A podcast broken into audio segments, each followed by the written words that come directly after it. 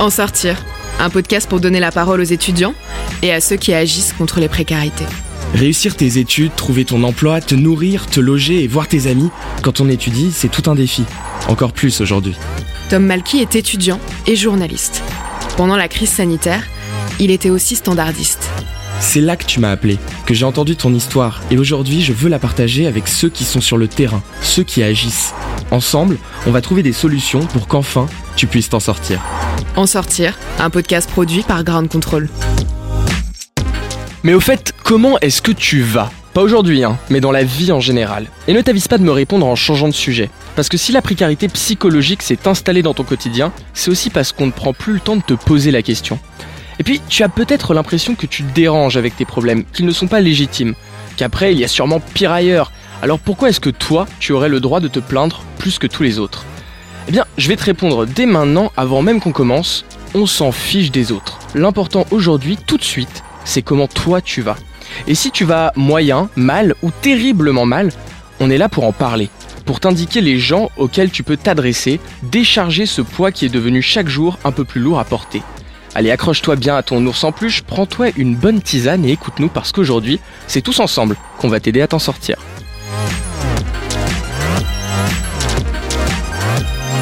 Et dans ce troisième épisode d'En sortir, on reçoit l'ex-étudiante Louise. Bonjour Louise, comment vas-tu? Bien et vous? Très bien, et je pense que tout le monde ici va bien aussi. Alors Louise, tu es étudiante en, tu as été pardon, étudiante en prépa littéraire, puis tu as fait une licence de philo, de sciences sociales et de sciences politiques, avant de partir en master en human rights au Liban, ce qui fait beaucoup de matière. Oui. Et tu as été pendant cette période en situation de précarité psychologique. Voilà, je vais aussi souhaiter la bienvenue à Daphné Argirou. Bonjour. Alors toi, tu es bénévole auprès du service d'écoute Nightline. Est-ce que tu peux nous expliquer le principe en quelques mots? En fait, euh, Nightline, c'est un service d'écoute, euh, c'est une ligne d'écoute nocturne, euh, donc qui est ouverte de 21h à 2h30 du matin. On opère des lignes d'écoute en anglais et en français, et elles sont gérées par des étudiants qui ont été formés à l'écoute active et qui répondent du coup aux appels d'autres étudiants. Donc, ce qu'on dit, c'est que il n'y a pas de petits problèmes. On peut appeler pour tout et n'importe quoi, pour parler de ce que l'on ressent, ce que l'on pense. et il y aura un bénévole étudiant qui répondra au téléphone ou par chat. Très bien. Et autour de la table, il y a aussi Florence Lagougine. Bonjour. Bonjour. Alors Florence, tu es psychosociologue, gestathérapeute. Ça Gestalt-thérapeute. Gestalt, Gestalt. Gestalt en allemand donc, thérapeute et bénévole auprès de l'association des psys du cœur. Oui. Est-ce que tu peux nous expliquer ce que sont les psys du cœur? Alors, les petits du cœur ont été créés effectivement par des Gestalt-thérapeutes. D'accord. Le projet de cette association qui existe depuis 12 ans maintenant, euh, c'est rendre accessible le soutien thérapeutique. Donc, ce sont des équipes de thérapeutes bénévoles euh, qui, la première chose que nous avons fait, c'est ouvrir des permanences qui sont en accès euh, sans condition, Mhm. sans rendez-vous, euh, la contribution étant libre. Donc, ça peut être euh, gratuit et les personnes sont reçues de façon euh, anonyme et confidentielle. Et la deuxième chose que nous faisons, c'est effectivement d'être nomades, donc d'être des psys du cœur nomades et d'aller directement au contact des personnes, au contact des différents publics et donc en particulier en ce moment des étudiants. Oui, on va en reparler de ces psy Oui. nomades. J'ai presque fini le tour de table, mais je dois encore vous présenter JR Legout, qui est relais santé à la mutuelle des étudiants. Bonjour à toi. Bonjour. Alors en deux mots, même question, qu'est-ce qu'un relais santé à la mutuelle des étudiants? Donc en fait, on travaille euh, dans le cadre du service civique. On passe dans les résidences universitaires pour voir euh, les, euh, les étudiants et on, on leur explique et on leur donne toutes euh, les informations dont ils ont besoin dans le cadre de la santé et de la prévention de façon générale, que ce soit euh, de la santé physique comme de la santé mentale. Très bien. Alors on se retrouve tous ici dans ce studio de grande contrôle pour parler de précarité psychologique et plus précisément de celle qui impacte nos étudiants.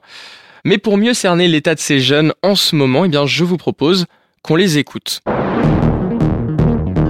Bah, moi j'ai de la chance euh, parce que je suis, euh, je suis dans une formation hybride, université, mais en même temps je suis dans la lycée, donc euh, j'ai la chance d'être en présence. Donc euh, je suis pas, enfin l'isolement je l'avais euh, quand on était en confinement.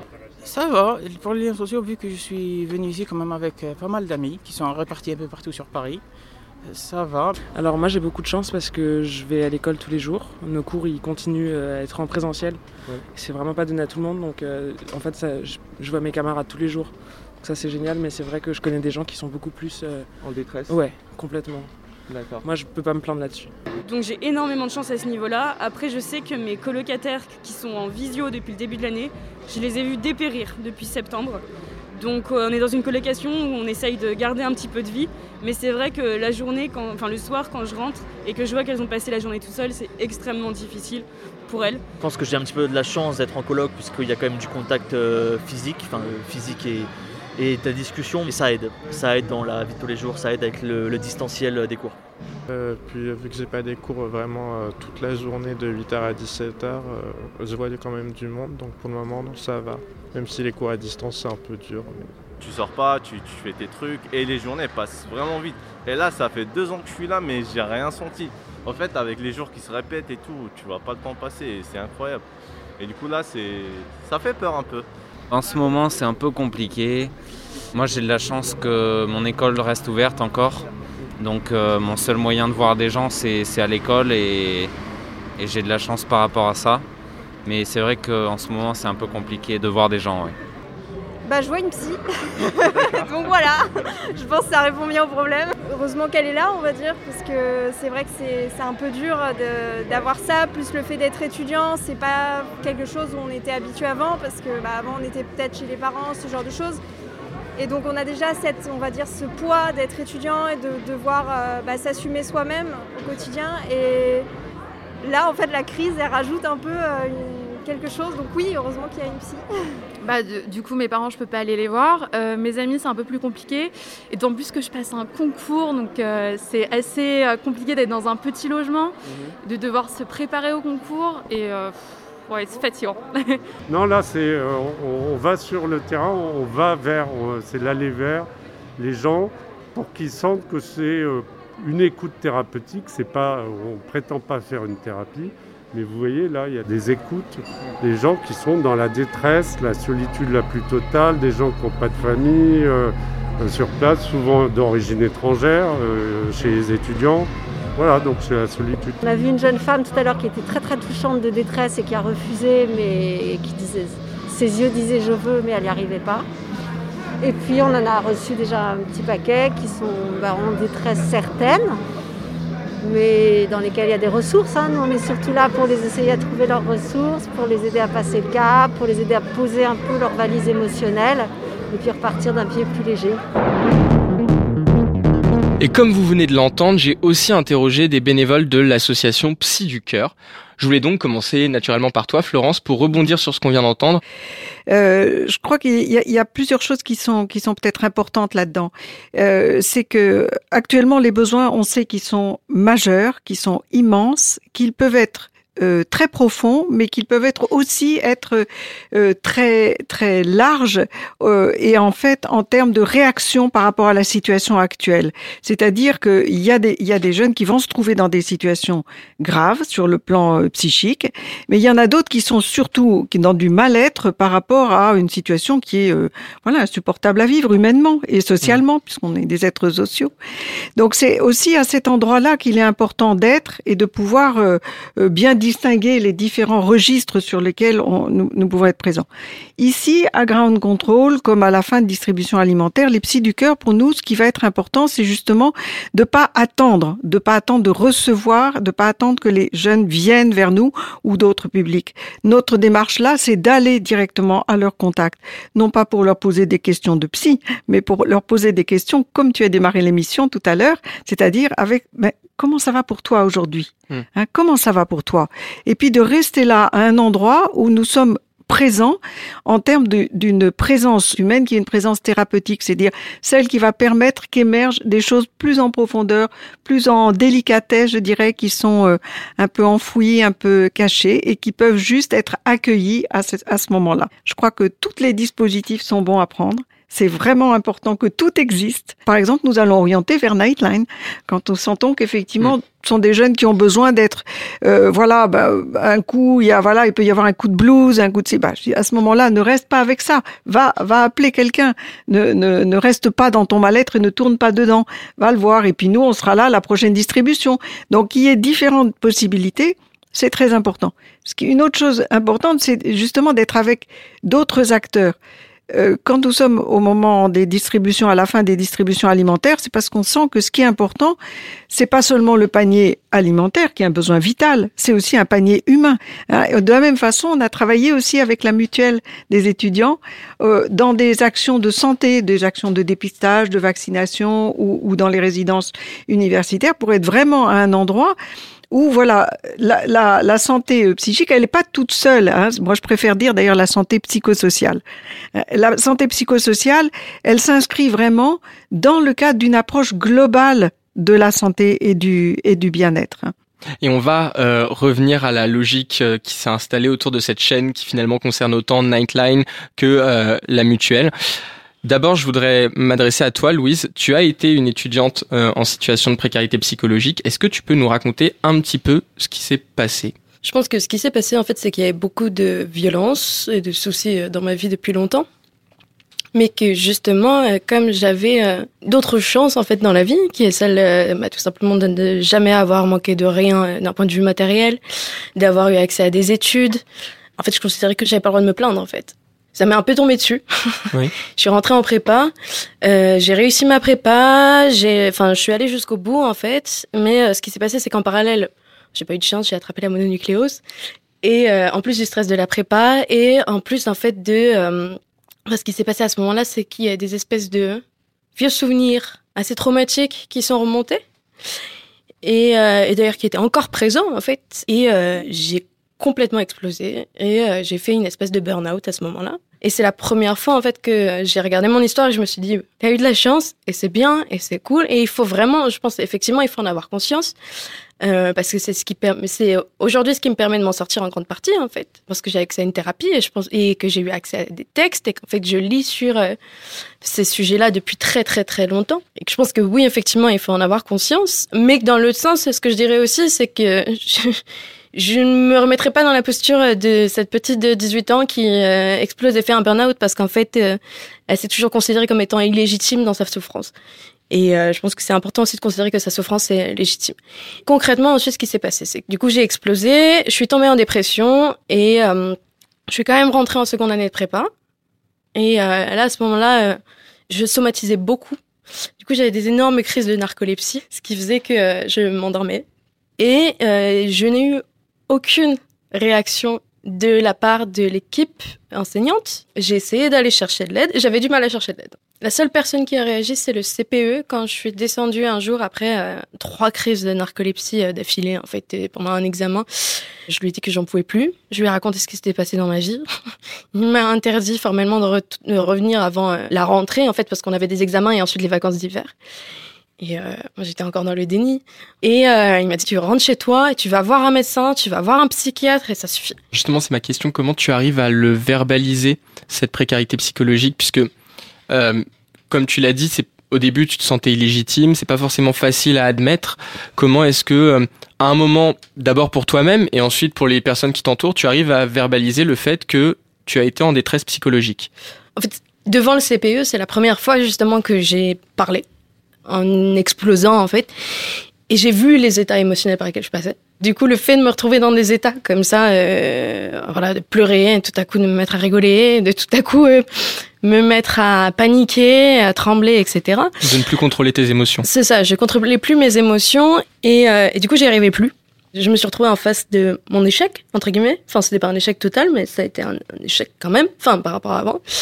Ça, ça m'a aidé à me rendre compte que euh, ça allait pas. Je suis allée voir un psychiatre et il m'a posé une question. Il m'a dit, mais qu'en est-il de votre rythme de sommeil et de votre rythme de nourriture? Et là, à ce moment, je me suis dit, ah oui, en effet, j'avais pensé à tout, j'avais pensé à tous les soucis, mais j'avais pas pensé à ça. Et effectivement, je ne mange plus et euh, je me couche à pas d'heure. Enfin, j'arrive plus à bien dormir en fait et j'ai mes grosses crises de narcolepsie.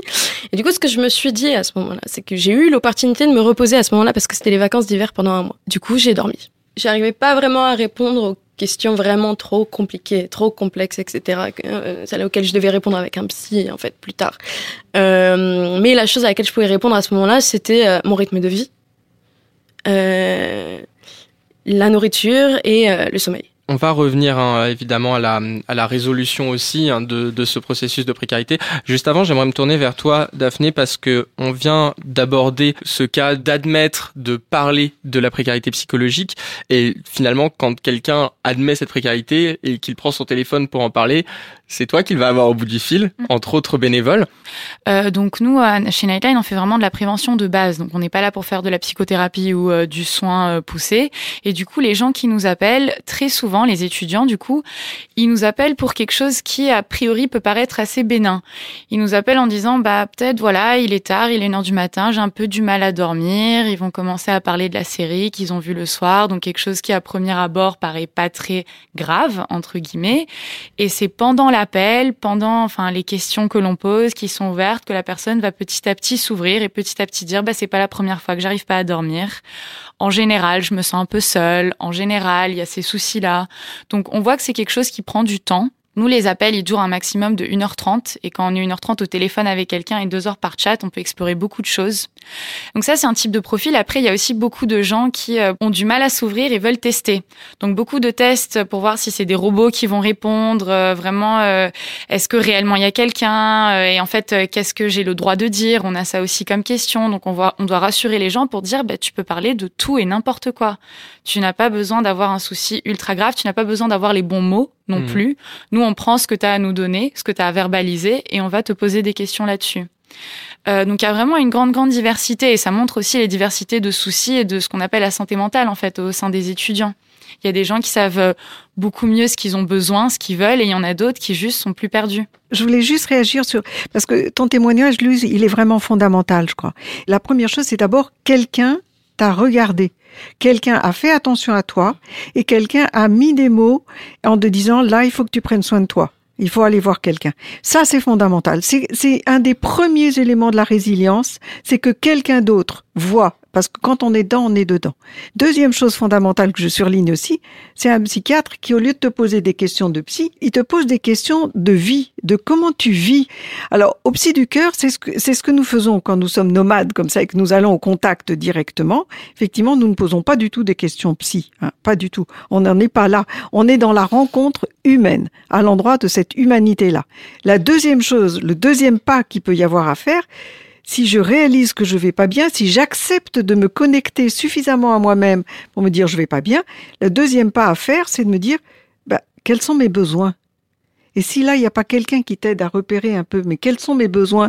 De quoi j'ai besoin? Là aussi, un coup de fil peut aider à repérer ça. Quels sont mes besoins? Troisième pas à faire, c'est bah, quelle demande je formule? Et formuler une demande, c'est déjà un pas énorme parce que ça veut dire euh, je peux pas m'en sortir tout seul. Et le quatrième pas à faire, c'est que cette demande, effectivement, d'en faire une démarche pour aller effectivement demander euh, un soutien euh, psychologique, thérapeutique, psychiatrique, enfin voilà, selon selon les cas.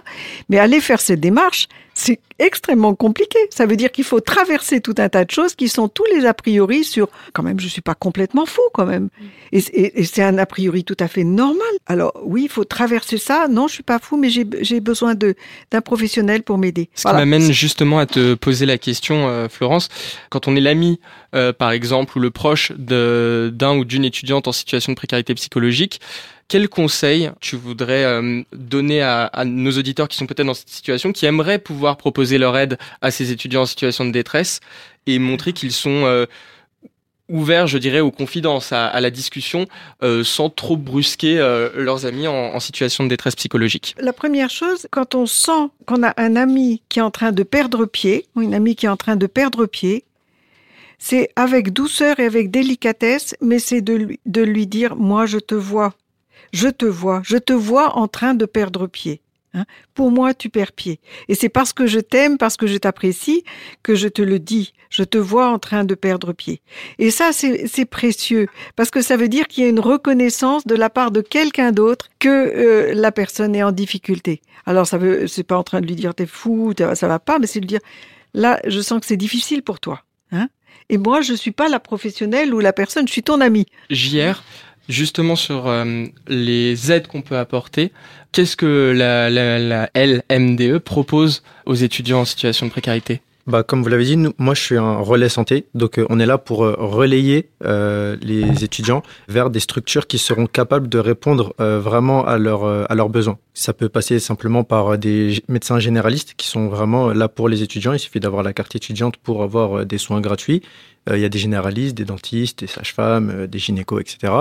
On leur propose aussi de contacter, en cas de besoin, des bureaux d'aide psychologique qui sont également aussi des structures gratuites pour les étudiants. Je pense que c'est aussi important de le préciser à chaque fois en fait. C'est gratuit pour les étudiants. Vous êtes étudiant, profitez-en. Des psychologues gratuits, ça court pas spécialement les rues. Non. Et quand c'est un besoin un peu plus immédiat, euh, là on peut, on peut les orienter vers les psys du cœur avec euh, un numéro à appeler. Notre rôle, c'est vraiment de les relayer. T'es étudiant, t'as un souci dans tel ou tel euh, domaine, et bah il y a dans ce domaine-là quelqu'un qui peut t'aider. Mais il faut, il faut en parler. Une autre question sur notamment euh, cette détresse psychologique, puisque on parle beaucoup d'une intensification pendant la crise sanitaire, mais finalement le constat que vous faites euh, peut-être avec la LMDE, c'est que c'était déjà très présent avant, non? Ouais, c'était déjà quand même présent avant euh, parce que bah, les gens se retrouvent, enfin les gens étaient seuls souvent dans leur dans leurs appartements, enfin dans leurs petits logements qui sont qui sont vraiment petits pour pour beaucoup, mais comparé à aujourd'hui, avant ils étaient en cours, ils pouvaient se faire euh, des camarades, ils pouvaient sortir, euh, se réunir pour échanger, que ce soit au niveau des cours ou simplement voir un autre humain. Euh, aujourd'hui c'est beaucoup plus compliqué avec les cours qui sont à distance, qui sont en visio. Ils sont davantage enfermés dans leur chambre, surtout pour ceux qui viennent de l'étranger. Ils n'ont jamais vu leurs camarades. Euh, ils n'ont jamais même vu leur professeur, à part peut-être en visio pour les profs qui mettent leur caméra. Mais euh, du coup, ils n'ont strictement aucun contact avec un autre être humain et je trouve ça vraiment dommage. Et c'est là où euh, nous notre action elle a de l'intérêt, c'est que en rentrant dans les dans les résidences universitaires et en en leur parlant, juste en toquant à leur porte, et ben certains sont ravis juste de pouvoir échanger avec quelqu'un, ne serait-ce que cinq minutes. Daphné, la, la parole, le- l'échange, parmi les retours que tu as de, la part des personnes auxquelles vous venez en aide, est-ce que c'est la première chose qui est le plus important pour eux?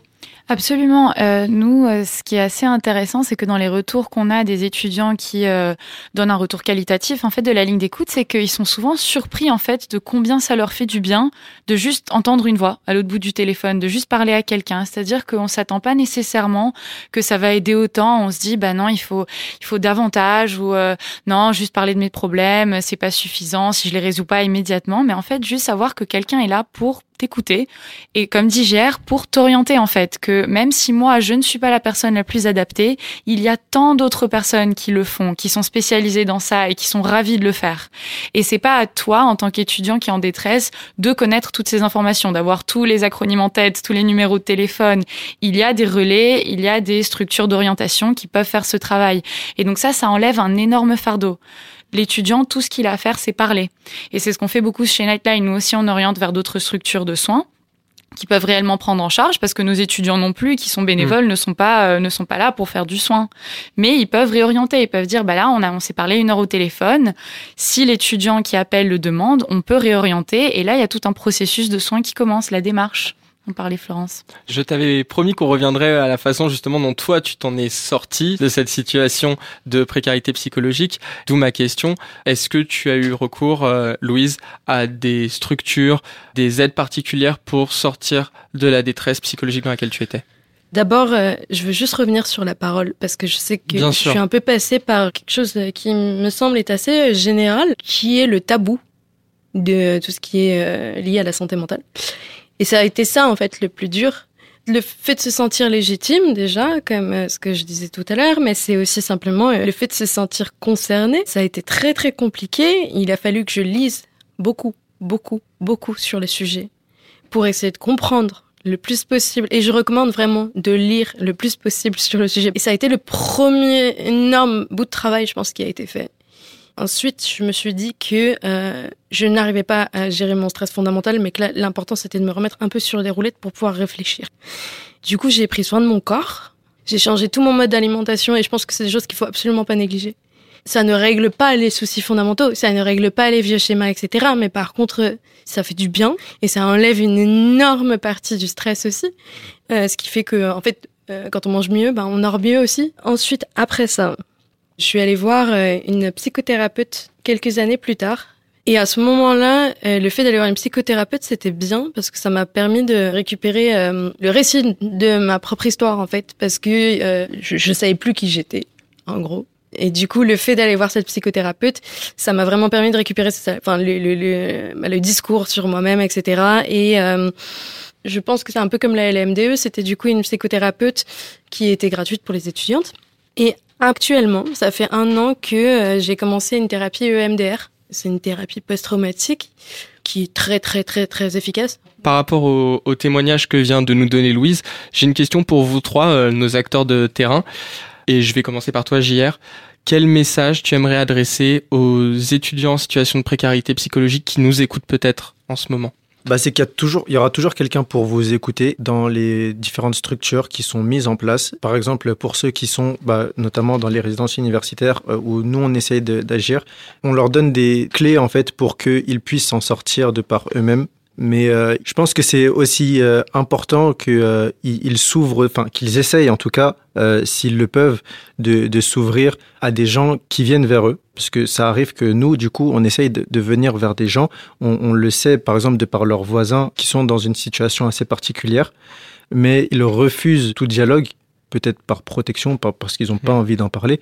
Je pense que c'est important, voilà, de, de, pour ces gens-là, en tout cas, ce que, je, ce que j'aimerais leur dire, c'est vraiment d'essayer de, s'ils le peuvent, être le plus réceptif possible euh, d'une aide extérieure. Alors, même question pour toi, Daphné. Quel conseil tu aimerais adresser aux, aux auditeurs qui sont en situation de détresse psychologique? Je pense que pour moi, quelque chose qui est vraiment essentiel, c'est ce sentiment de légitimité, de répéter que il n'y a pas de problème qui est trop petit ou trop insignifiant. On n'a jamais été trop privilégié d'une façon ou d'une autre dans sa vie pour ne pas avoir le droit de ne pas être ok à un moment ou un autre. Euh, et du coup, c'est vraiment briser le tabou et briser le stigma qu'il y a autour de ça, briser le stigma autour des mots, maladie mentale, psychotrauma, euh, et ne pas juste dire oui ça va et se cacher sous ce oui ça va. Vraiment se sentir légitime de dire ça ne va pas très bien ça pourrait aller mieux. Et il y a un gros gros travail à faire de tous les acteurs et avec nous-mêmes. Je pense qu'on est tous un peu euh, les premiers à faire ça sur nous-mêmes aussi, à se dire non mais c'est bon, ça ira. Euh, non non, voilà. Eh bien, Florence, le mot de la fin, il est pour toi. Est-ce que tu as un conseil à ajouter après tout ce qu'on vient de dire? Je vais reprendre euh, la suite de Daphné. Une des choses qui est fondamentale dans la résilience, c'est d'abord euh, le lien, le lien social, c'est la rencontre avec l'autre. Quand on parlait de l'écoute tout à l'heure, euh, l'écoute effectivement a quelque chose de miraculeux parce que simplement dans l'écoute, il y a la reconnaissance humaine par l'autre euh, de ce qui m'arrive, de dans quel état je suis, etc. Donc ça, c'est la première chose vraiment importante. C'est quand on est dans une situation de détresse, d'entrouvrir un peu sa porte et d'aller effectivement au, à la rencontre de, de quelqu'un, même si c'est pour dire des choses banales et même si c'est comme nous le voyons nous plusieurs fois, il y a des personnes que nous rencontrons et qui sont pas prêtes sur le moment tout de suite à parler. On leur dit c'est pas grave, nous serons là la prochaine fois. Et puis euh, la prochaine fois encore, nous serons encore là. Donc la permanence effectivement de nos présences sont essentielles. Et euh, puisque là, il y a des opportunités quand même. Les, les étudiants ont, de, ont des, de nombreuses opportunités justement de liens sociaux, de rencontres, que ça soit pour une distribution alimentaire, que ça soit pour venir chercher des livres comme ici, que ça soit pour, pour d'autres choses. Il y a des possibilités et elles sont toutes bonnes à prendre. Et c'est ce qui est important à ce moment-là, c'est vraiment la question de, de la rencontre et du contact humain.